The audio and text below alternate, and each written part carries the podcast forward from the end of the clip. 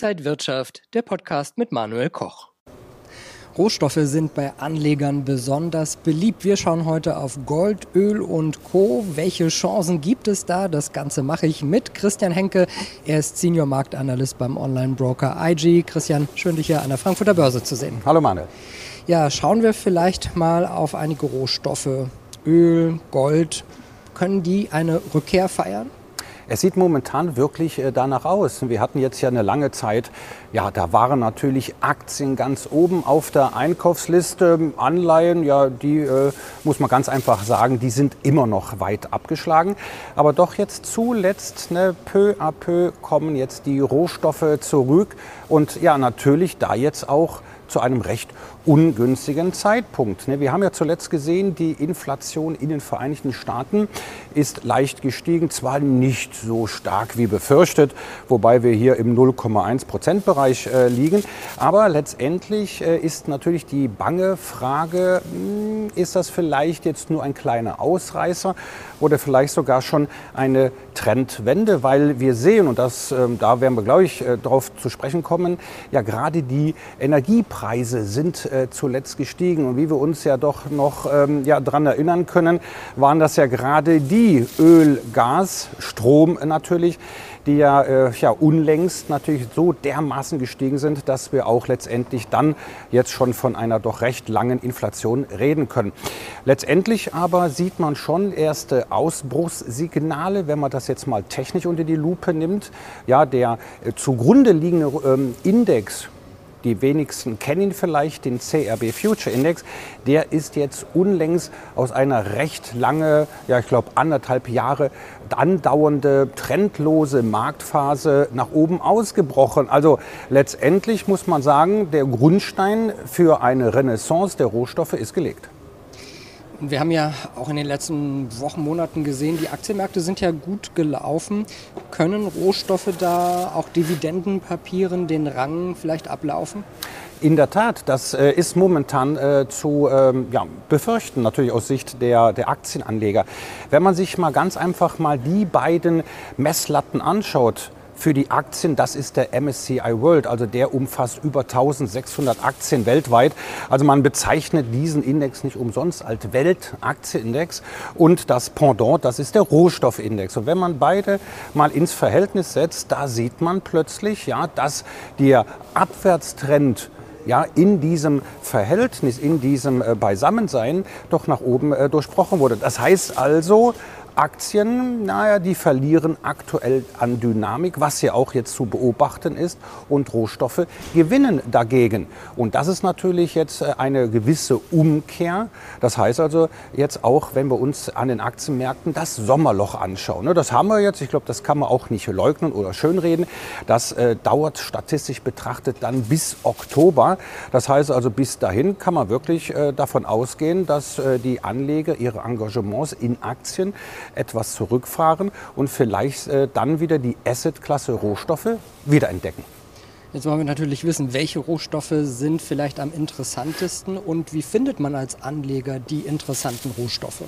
Na, wie bei so vielen, was natürlich die Börsen anbieten, gibt es natürlich auch für die Rohstoffe diverse äh, Börsenbarometer, also Indizes. Ne? Also wir unterscheiden ja den Rohstoffmarkt in Agrarrohstoffe, in Industriemetalle, natürlich meistens in den Medien äh, natürlich genannt und zitiert die Edelmetalle, aber auch natürlich die Energiepreise. Und äh, ja, äh, S&P Standard Poor's bietet natürlich für jeden Geschmack was an, also für jede Rohstoffklasse einen Index. Und da ist aktuell, wenn man sich die vier Indizes anschaut, gerade der äh, ähm, Index für die Energiepreise, der ist jetzt technisch natürlich betrachtet nach oben ausgebrochen. Die anderen Indizes, die kämpfen aktuell noch mit Unterstützungen.